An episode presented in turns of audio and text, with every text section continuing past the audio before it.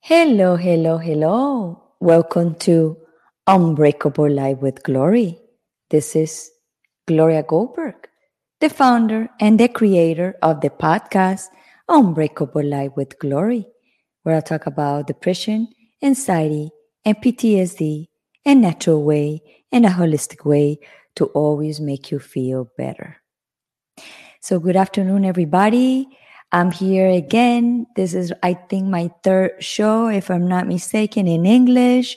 I I um I come back from a long, maybe um, break in in English, and I said, you know what, I need to start again my show because before the name was the bilingual show, the Gloria, and I changed it because we are renaming, rebranding everything to start a clean, fresh moment in my life. Because I'm starting with a lot of things in my life right now that is a new life.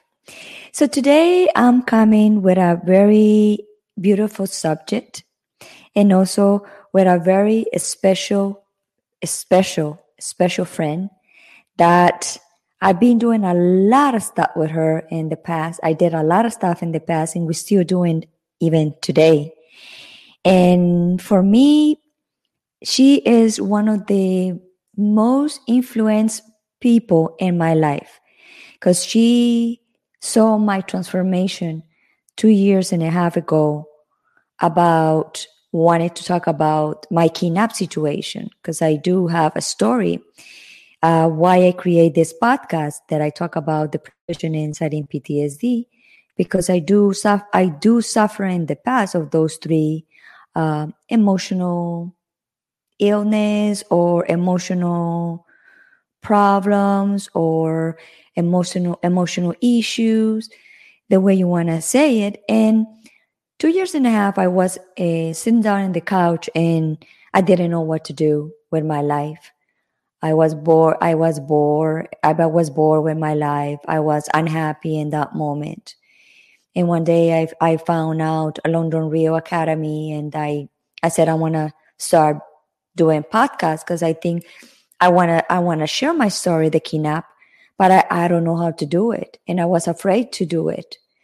So I saw the podcast. You can do it behind, behind a camera. You just record it and post it on um, podcast a platform.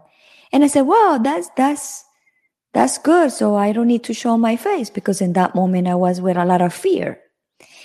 And when i started with london real i met kia baker. She's my guest today and she was the the number one person that helped me to transform the podcaster that I am today. She gave me all the uh, power, the enlightenment, the they told me, Gloria, um, your your light, your story is very powerful. I you have to do it this way. Let's do it that way. And there was moment that I said, No, no, I don't want to do it. And she said, Yes, you can do it. You can do it. And that's why I said, she was one of the most important people in my life. So I'm going to talk about her, Kia Baker. She's the founder and the creator of the Female Veterans Podcast. Also is the founder and the creator of the Hot Topics, the podcast. And she is the coach of London Real. So let's let's welcome her in to Unbreakable Life with Glory because today we're going to talk about depression, anxiety, and PTSD, a little bit of the three, and the veterans with the veterans. And Kia Baker is a U.S. Navy veteran, and her podcast, the Female Veteran Podcast, is about stories about different women, and also she already started like a mixing a little bit about men, how they are after they serve the country. Some they have a lot of severe depression, some have severe anxiety, and some of them come with PTSD after they go and help in a war. So let's welcome Kia Baker to Unbreakable Life with Glory. Hi, Kia. How are you? Welcome to Unbreakable Life with Glory. Oh, I'm so honored to be here. I've been waiting a really long time for this invitation. I'm so happy that you're here, Kia. And before we we tell everybody who who you are, because I give you a like a very brief um, uh, introduction, I want you to tell everybody where we where's your location, what time is it, what time is now. Well, it's 12:07 p.m. I am on the beautiful west coast of the United States, just north of Portland, Oregon.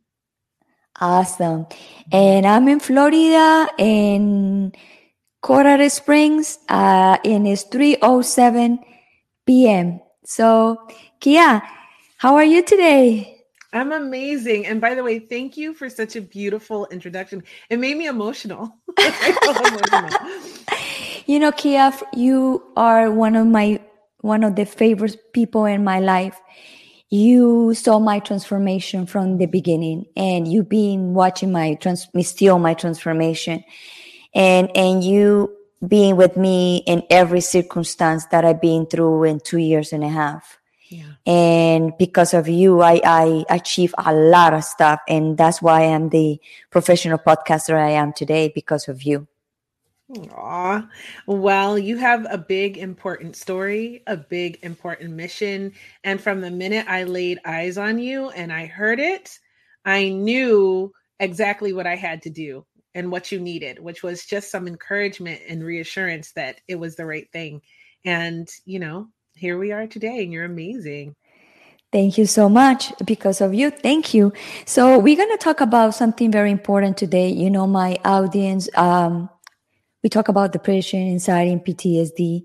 And we, mm-hmm. I know we are not therapists and we are not doctors no. uh, that maybe we're certified to talk about this more deep, but we talk about more in awareness and open mind for people that to understand a little bit better about this illness. The, um, the um, name that we put of the of the podcast today was the war winning the war with invisible illness can you explain to me why you choose that um, title for today? Well, it is about invisible illnesses. Um, and I also the tie-in with my podcast, the Female Veterans Podcast. I deal with military, and we're talking about some of those issues that affect a lot of people, but are often found in veterans. And these are invisible illnesses. And typically,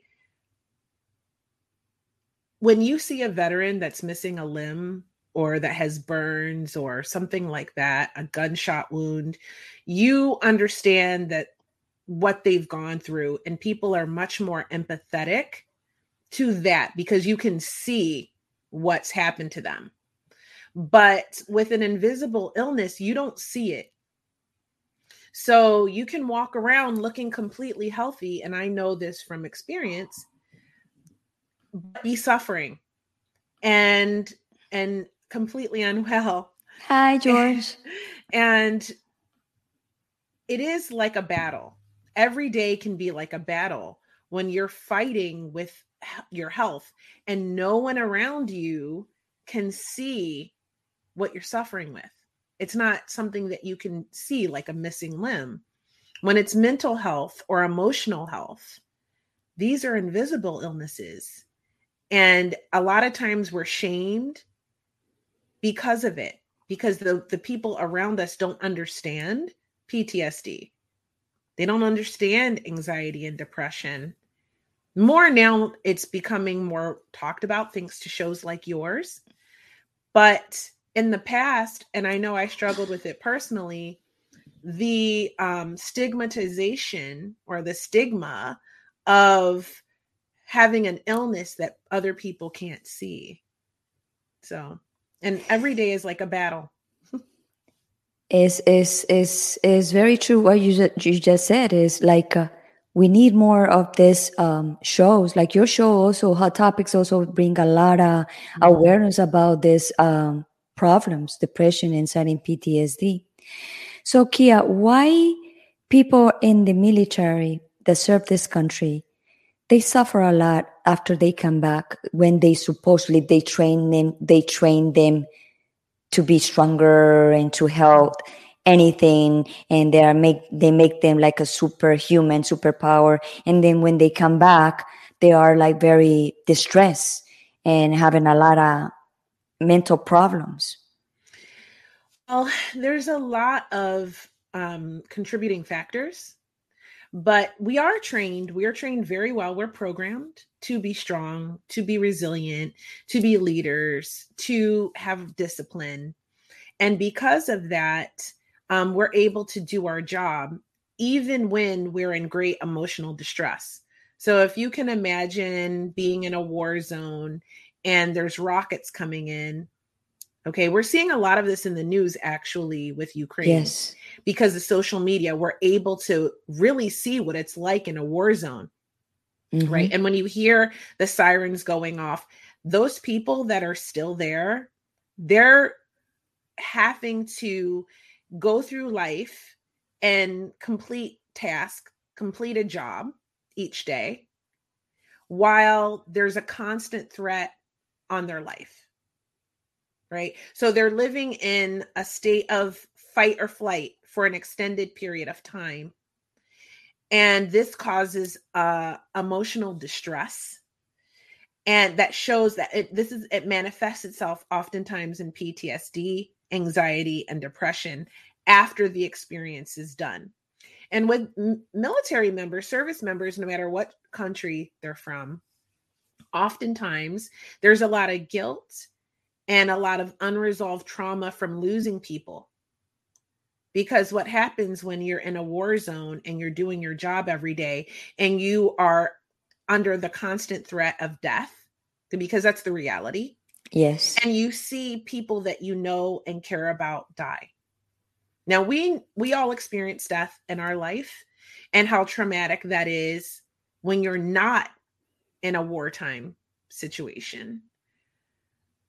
But and even though you sign up for the military because these days none of us have been drafted, even though we volunteered, you don't really understand the gravity of it until you're in it, until it's going on around you. So when you live in that state for an extended period of time and you come back out of it, it takes a really long time for your central nervous system to recalibrate. And anyone who's dealt with any sort of trauma can understand that, whether it's military, whether it's child abuse, whether it's narcissistic abuse, whether it's any sort of trauma, your central nervous system is impacted.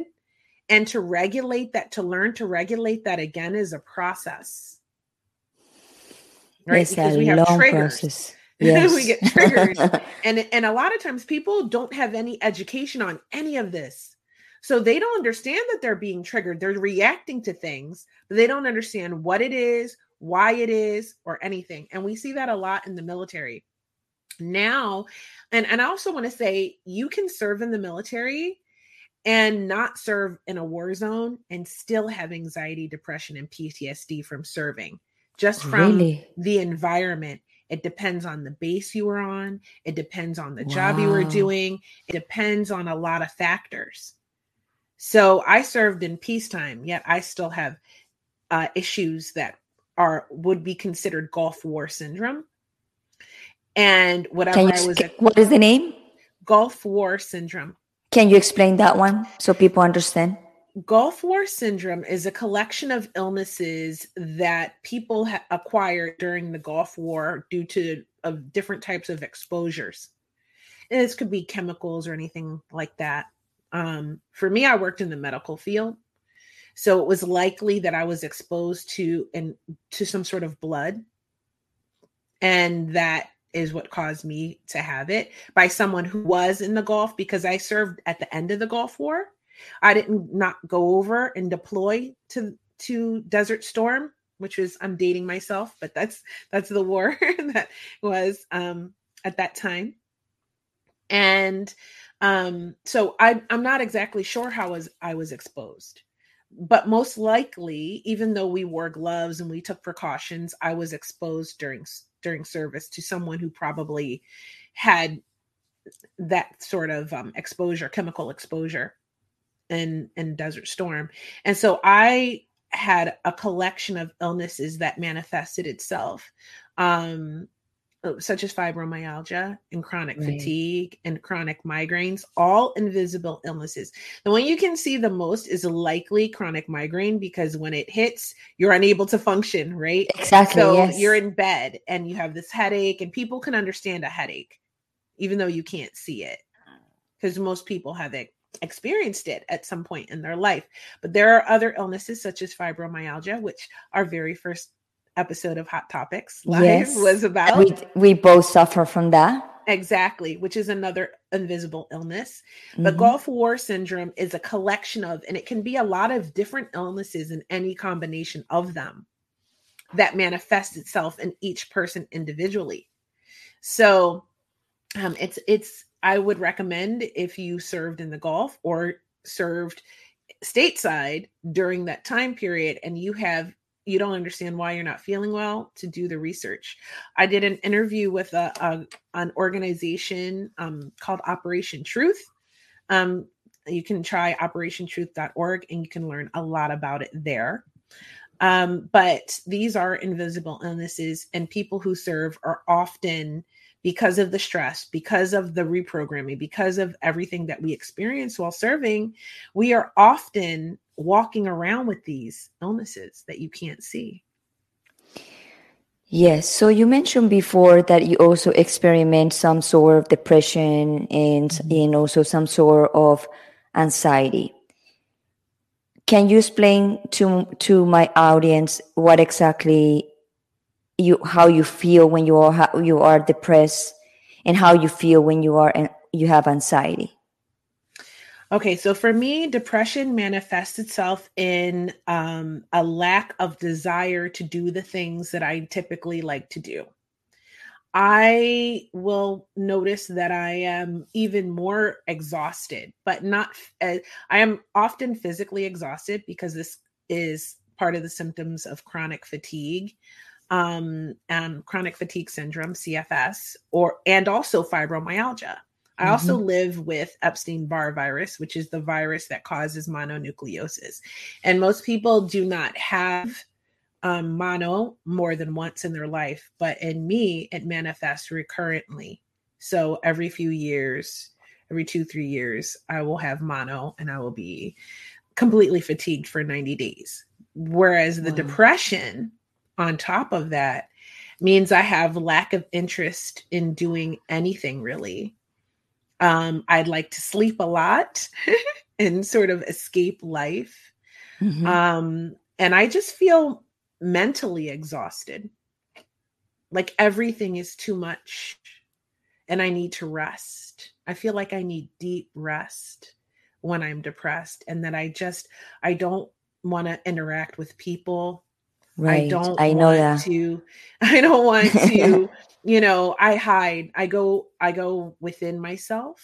Mm. I don't want to leave my house. I get a bit agoraphobic where I just don't want to leave my house. I don't even want to leave my bedroom and I have no interest in anything that I love doing. And I love a lot of activities. I I love my work. I love, you know, creating. I love painting. I love dancing. I love singing. I love to go out. I love to shop. I like to spend time with my friends.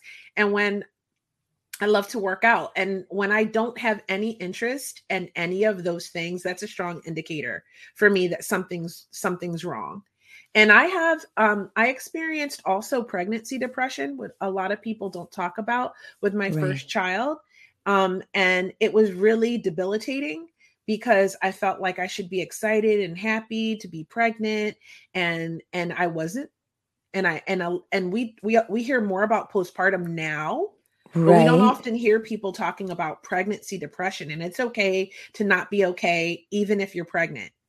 And yes. I also suffered from postpartum, and I had no idea. My family did an intervention after three years and said, Listen, you don't have any interest. And this is how I learned.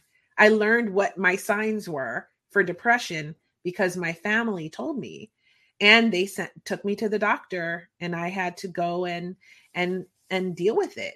you know but that's how i learned that is how i learned what my signs of depression were a- anxiety is different. Anxiety for me is racing thoughts. It's a accelerated heart rate. It's a constant feeling of fear or worry that is on repeat in my mind. And i just can't get out of it. I feel frightened or worried, excessively worried. And this will manifest itself in panic attacks at night or a generalized feeling of panic 24 hours a day. For and it's real. horrifying. it is the most horrible feeling that just fear I could shake. Like I get very high strung and um very very uh nervous and worried and again i often have anxiety and depression at the same time so it Yes. goes back and forth so while i'm there feeling too exhausted to deal with the world and i'm laying in bed which is what often happens i spend a lot of time in bed i am also having intrusive thoughts of worry and fear and almost irrational concerns and it's very hard to manage. Of course. Wow. So when you rec- you you said in the, uh, earlier that you recognize when it, when those those symptoms are coming. So what you do, you just let them be, and then when is the time for you to say, "Okay, I'm done with this," or is your body tells you you done with it? So nowadays, I manage it. i think preventative medicine is the best medicine, of course. Um, I feel like if I prefer not to medicate, but there has been times where I've medicated and I've taken things because I couldn't get myself out of it. I couldn't prevent it nor get myself out of it and I needed help. And it's okay to need help. Yes. Yes. Okay. Um, but these days, I prevent it by um, eating well. I know that sounds strange, but gut health is really important. So, eating well, um, giving myself things to look forward to, um, and treating myself really well. And if I find that I'm I'm slipping, because I call it slipping into a depression, if I'm slipping into a depression, then I will seek support from friends and family. A lot of times talking, because this is why we go to therapy, right? Right. So talk. uh, talk, talking it out can really help um, with anxiety as well. And um, and I think that is what I do. A lot of times, exercise. If you get too far into the depression, none of these things will work. That's why knowing your triggers and knowing the symptoms for you is really important so that you can but I, I try to prevent it by exercising. So if I'm eating well, if I'm on a regular exercise regimen, if I'm meditating, if I'm journaling, if I'm spending time with people I care about, like you, and talking about what's going on in my life and getting that proper feedback and advice, then I can prevent it from happening. And I've gone a really long time without a depression episode. Really Me too. time. Me too. I don't, I don't, I probably the one that I have, it was like two years and a half, but it was like a mile. Mhm. And then after that, when I start podcasting and doing all this, I remember have some of my days and I'm with anxiety too, but I feel like I'm getting better and better once you start knowing more and more and more about yourself, about your mind, about your body, because the body and the mind tells you Mhm. all the time and sometimes we just don't pay attention is this when the body throw you into the bed like it, it, it does with you Mhm. like you're not paying attention to the body you're not paying attention what's going on and then your body tells you you know what kia you have to go to rest and then is when you go in bed hmm And sometimes, you know what? Sometimes I do feel like I'm exhausted.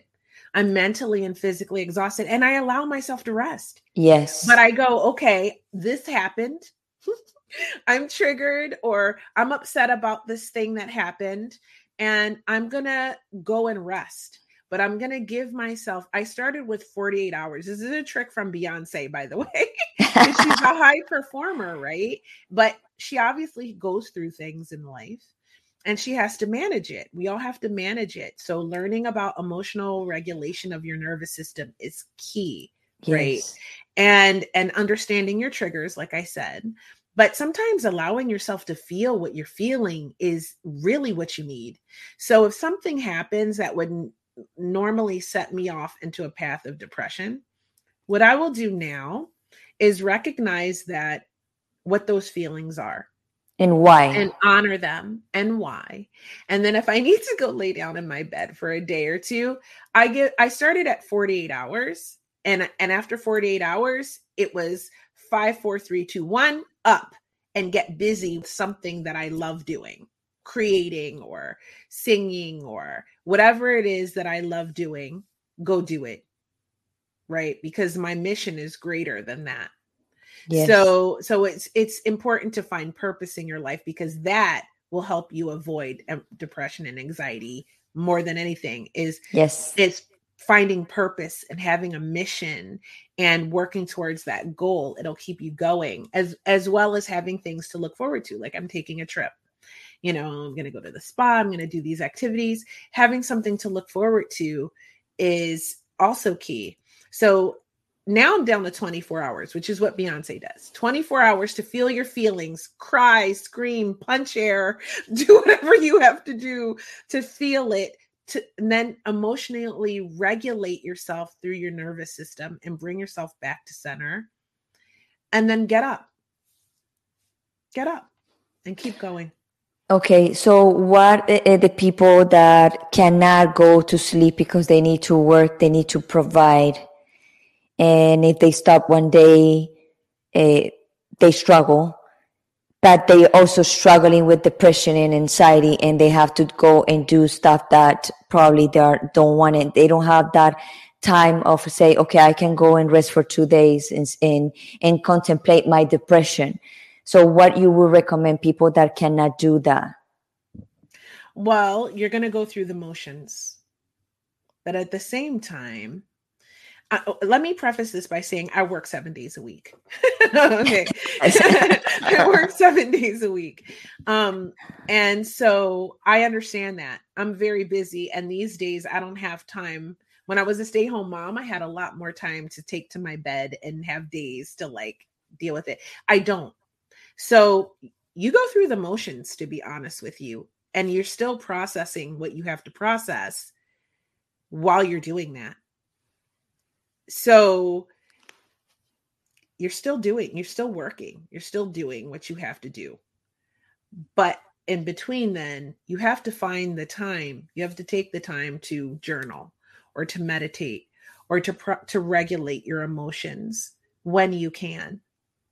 You know maybe it's before bed maybe it's first thing in the morning but you do have to find the time. Maybe it's while you're doing your work day but you're working but at the same time you're processing through these emotions and doing that.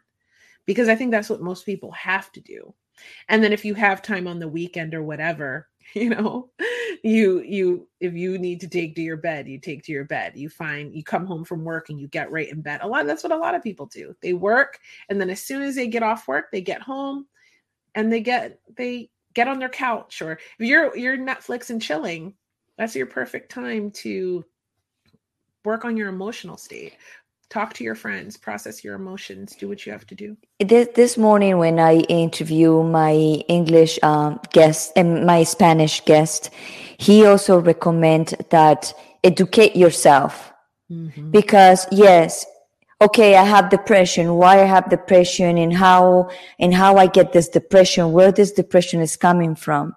And start like uh, educating yourself reading books and also in, in telling the family that they're going through emotional moment and also the family to engage not to help the person in any way but I start like all the family educate themselves about around a person who is depressed, around a person who have anxiety or a person who have PTSD. Because he said this morning, the person who have PTSD in some way in their life, in their life will react. They will get triggered. Mm-hmm. And we, and you know, we don't know when we're going to get triggered. No, we don't know. but the families around because I, I know a lot of families get struck, struggle a lot when they see one member of the family very depressed or have a lot of anxiety and also suffer from PTSD. Sometimes they don't know what it is mm-hmm. and how, how it is. And, and, and, and the education is the most important one because the people around you, they need to also to understand you when you are in your moments because it's not about oh you know she's depressed and everybody need to be quiet no we all the family if they want to help someone they all needs to be on the same page and and educate themselves and also the family ask this question do we have do we did something to provoke that depression? Do anybody in the family did something that provoked that depression or that anxiety? So start investigating what happens because it's like a case. A depression is a case. Something happened in the childhood or something happened in the early moments of their life but it's, it's you have to get like depression and depression especially like a case. Why this person is like that? Sometimes it come from the from the generational and also from another lives that you come with that then you don't know why. And you have a perfect a perfect family but you still have depression. So there's like a different cases that people needs to be aware to how where the depression coming from because they always is somewhere but the point is is the education is lacking and that's why we are here uh, talking about these subjects. I mean i agree with that. Education is so necessary as is understanding your triggers and sometimes you don't know what those are. Most of us don't know what those are or where no. they came from. So it is a process of learning yourself especially if you're really young if you're in your your your teens or your 20s it may you may have no idea where your depression came from or what your triggers are or for your anxiety. You know so it is a it's about learning yourself. It is about understanding what those triggers are. And like you said a case i think education and communication is essential. I think it's important for families to if you're talking have this conversation and if you have a loved one that is suffering to educate yourself. It's like yes. my child has adhd and neurodivergent symptoms right? And um, understanding those you know when he was younger he used to get in trouble for things that he that i've learned that he can't help. So it is important for families to understand the unique needs of their loved ones because that's what they are they're unique needs and un- educating yourself and understanding them and formulating strategies to be supportive but also that communication of what do you need? How can i support you?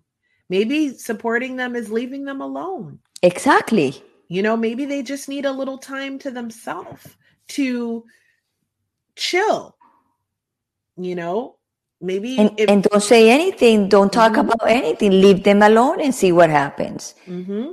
sometimes that's what it takes. Sometimes they just need an ear. Sometimes they need a hug. Sometimes it could be anything that could just show that you're there and be supportive. But these are unique needs and understanding them and communicating them is key in in being in the person's life whether it's you know a mother father brother sister friends and you know another and, and a lot of these issues also come from the from the fetal like when the mother had the baby inside of the belly. When you're pregnant also the ish the some issues of depression some problems in depression comes also from the mother. Because the mother was depressed in the moment and the baby feel doesn't that emotion. So the baby also can generate that later on and show that depression in some way. And I don't know, but for me, what I see, the most important thing is to study the families and see the generational path that the, our families, each family have and see where are the things that we need to correct. Because you born in a nucleus or you born in a family that that family need your, your support. In each family, there's always somebody that wake up. There's always somebody that okay why in the family we fight a lot? Why we fight why we lie we, we lie a lot? Why we are so violent? Why we cheat a lot? Why you know all these kind of traits that a lot of families does it come from generationals. So when when somebody is in the in the family very dep- with a lot of depression get the family as, as as like i said before like a case and start studying the traits. And probably your grand grand grandmother was depressed. And you have depression but you don't know where that coming from. So the, for me the most important thing is to study your life and go and go and journey like you do when you have your depression. And journey all the things and study. If you have your grandfather your grandmother alive ask questions how they was how they raised them how was their their mother with them. And and you can see without just making questions you can see the trait of the family where you need to where you need to cut the chain for your generation to come be better. Because we have good traits and bad traits. Bad traits not is not bad traits but traits that are not really good for us and and you cut it right there for the next generation to continue. But a lot of people are lacking the education. And the other day i talked to someone that we said wow we went to to a, to a place and people don't understand the way we was talking. And then we realized that yes there's a lack of education because we when we are in the same vibration or we we are in this when we are in the same vibration we hook with the same people and we think that we talk in the same language. But then when mm-hmm. you go to other places you know there's people that don't even know what you're talking about. So it's very important the education what you think about all this about the education of, of, of ourselves and the families. Oh it's it's really important. I mean, when you think about it, you go to the doctor, right? And they say, Does anyone in your family have a history of cancer? Of cancer. Or high cholesterol or diabetes? You know what I mean? It's like understanding what came before you and what the likelihood of you to experience that is in order to prevent it, right? Because preventive medicine is the best medicine. But when right. you you have to learn like what you said about pregnancy depression in the children. I suffered from pregnancy depression. I have seen depression manifest in my son and i have had to tell him listen some of that feeling that energy that you are experiencing is not your own. Exactly. so we have to have strategies that help you when you feel like you're going into this place you know? And as a teenager teenagers deal with it with hormonal changes and and and unstable emotions, which is mm-hmm. part of you know growing up. And then i live in an, an, an, area where people are often depressed because it rains a lot. So understanding the importance of vitamins and vitamin d and all of that um, is important. And so there's so much education really. There's so much needed. Understanding yes. you know generational trauma is a lot of people have no idea what that is or that it could be impacting them. So I think learning these things on programs like this, their programs where they discuss it, is really important to helping you to um, break break the cycle. So, you know, uh, we've all heard like breaking the cycle of child abuse or ab- abuse, right? Yeah. You want to break the cycle. This is the same thing. It's understanding how to stop it from going forward and exactly. teaching teaching the people in your life and your children how to heal and how to regulate their uh, their nervous system and what to recognize their triggers. This is how we stop that those generational traumas from perpetuating. We break the cycle. Exactly. So i'm going to change a little bit of the subject. I want to talk about the female veteran podcast. Okay. uh, why did you create this podcast? Well, I created it because number one, there is a prevailing perception that veterans are men, even in 2022, right? Um, I still get asked if my husband is the veteran, uh, my ex-husband, and he is not. Okay, he did not serve. So, um, so number one, that is first and foremost. Number two, uh, I wanted to create awareness of what women experience while serving in the military. So the podcast is about good and bad stories of active duty services, transitioning to back to civilian life, and what they're doing now. And it is it is an amazing experience to be able to talk to these women who have served in every branch and hear what their experiences were good or bad and another another reason was that i'm often asked by young women about joining the military and this is kind of a way for them to they can listen to the podcast they can listen to both the good both the bad and make an educated decision on how to proceed with their military career Right. And what about Hot Topics, the podcast? so, Hot Topics, the podcast was created um, as kind of like a passion hobby because I love talking to female veterans, but I wanted to do more.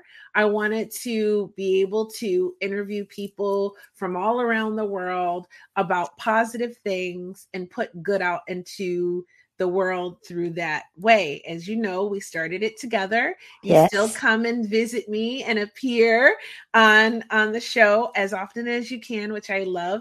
And we just uh, have a great time talking talking to people and finding out what they're doing to make this world a better place. And it's a a weekly reminder from me to anyone who happens upon it that they are amazing that they are worthy and deserving of living their best life. And here are some ways to do that. And that's what Hot Topics is about. So, Kia, any project that you working right now for the future? I'm always working on oh, let's talk about London Real. uh, yeah, so London Real obviously is what I call DeFi Real now. Um, Brian is so. If you haven't seen London Real, go to YouTube and type in London Real TV or London Real, and you'll see my mentor Brian Rose come up, and you'll get to see episodes of his show and it's quite popular. And right now, he is hyper focused on cryptocurrency. He really believes that it is going to allow a lot of people to live their best life financially free. And so, what we're doing there is now coaching people on um, how to understand crypto to get started and um, to start, you know, getting involved in that ecosystem and finding their specific niche in that and and doing getting involved. I think that's the most important thing is getting involved and understanding that it's the way of the future it's not going anywhere and helping them get a basic understanding of you know making moves in that space. So i love it. I love coaching people. It's probably one of my favorite things to do that i didn't know what i would love to do so much. Um and uh i just got a promotion and now ah. I am working with um, the high like the mid-level product which is the high-end investment group for you know we call it the millionaires club. So I'm working with them with their um, crypto and holding space for them to learn and grow and and have a community. So that's really fun for me. Um, and uh, as far as projects go, I'm working on building my crypto portfolio as well as uh, I have a documentary project that's been on the back burner for a while, but it's about that time for me to get started with that again. Um, I am working on a book right now. It is a female veterans podcast yes. presents type of book, and it's female veteran stories, a collection of them. So it's a book anthology. I think that will be out by the end of the year. Um, we're we're we're very close to going to um, editing. So I have all the stories, and we're going to go to editing probably in April. And um, what else? Um, for now, what about, of- what about the charities that you do? Like you help some, like two two charities, Passage Passage Way, and the other one is the one in Florida. Hope for Veterans, right? Hope so I'm veterans. on the board of directors for Hope for Veterans, which is an organization that helps female veterans in Florida um, with peer support.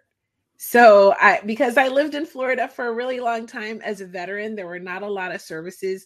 I know and there are a lot of veterans, especially women in Florida. So mm. um, it was important to me to give back and to help. Um, so I support that charity as well as passageways which is in kansas and they have a home for um they started with men. They're about to start working with women because of our connection. Um and they um take them they help them get clean they help them transform their lives and they uh, graduate them and help them get their own apartment jobs cars. Like it's everything to get the veteran who's down on their luck back on their feet and thriving in life which i cannot um love enough.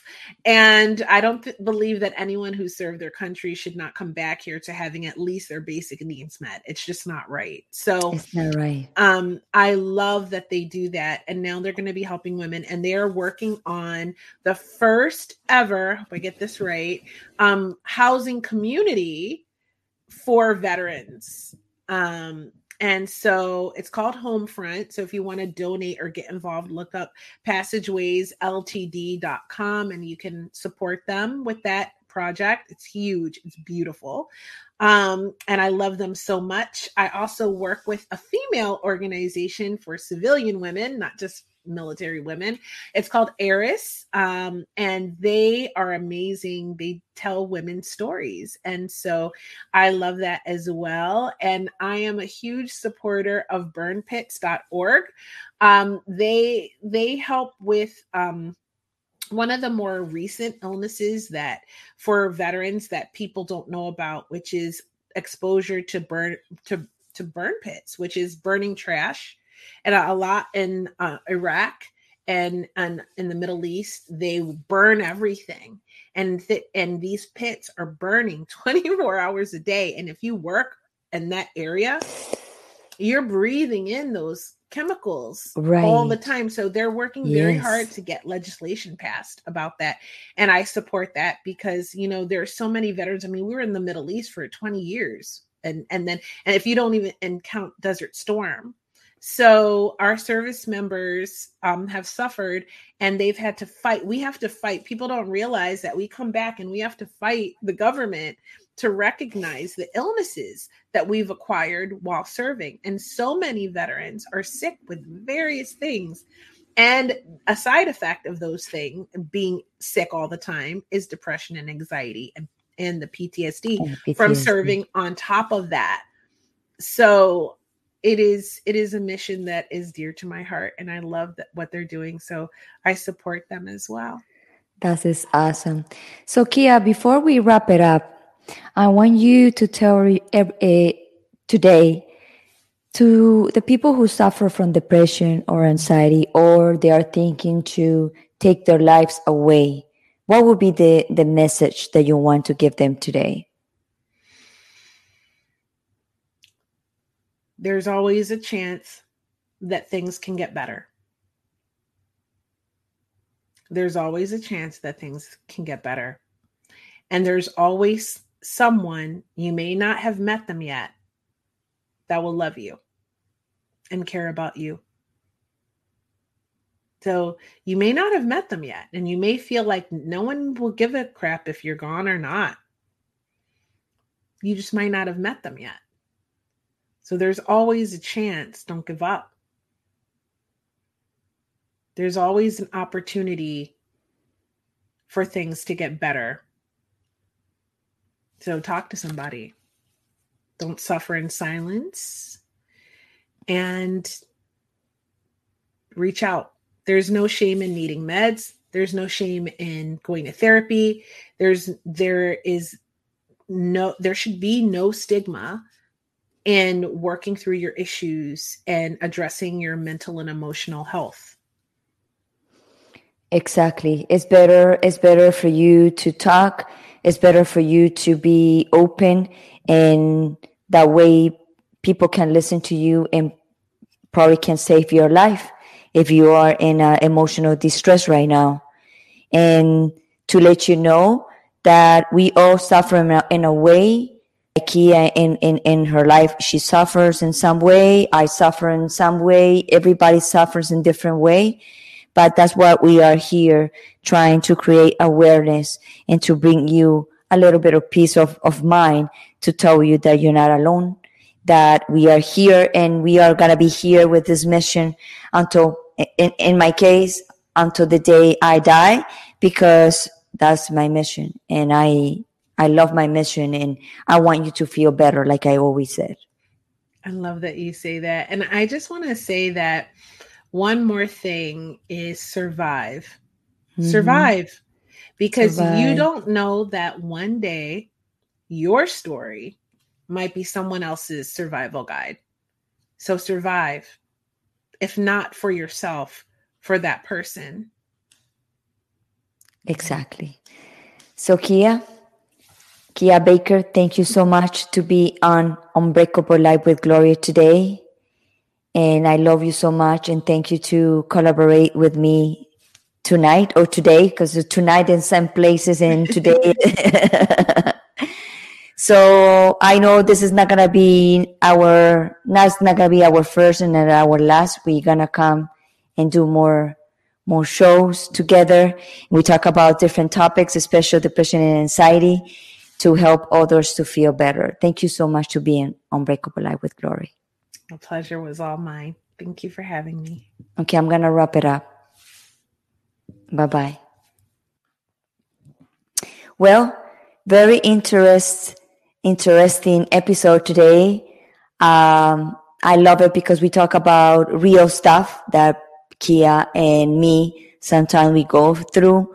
It's like silence. You you probably sometimes can see us doing the show and we are ho- going through some rough moment behind behind the camera but we keep going because we are perfect. We we we make mistakes. We are perfect but we make mistakes. And life is every day different and we cannot pretend that life every time is rosy rosy. We wish life would be rosy rosy. But at the same time if life is rosy rosy all the time it will be a little bit boring. And you get like a, you get stuck. You don't learn.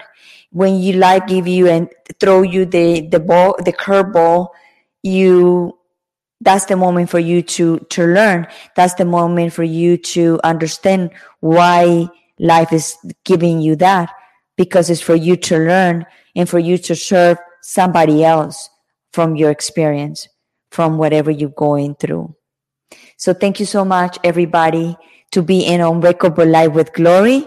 And I see you next Wednesday at 8 a.m. Easter time, Miami time in Spanish.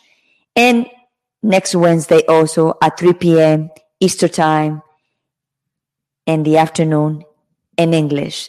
So everybody have a wonderful day. Have a wonderful weekend. And my mission is done for today. Thank you so much. I love you all.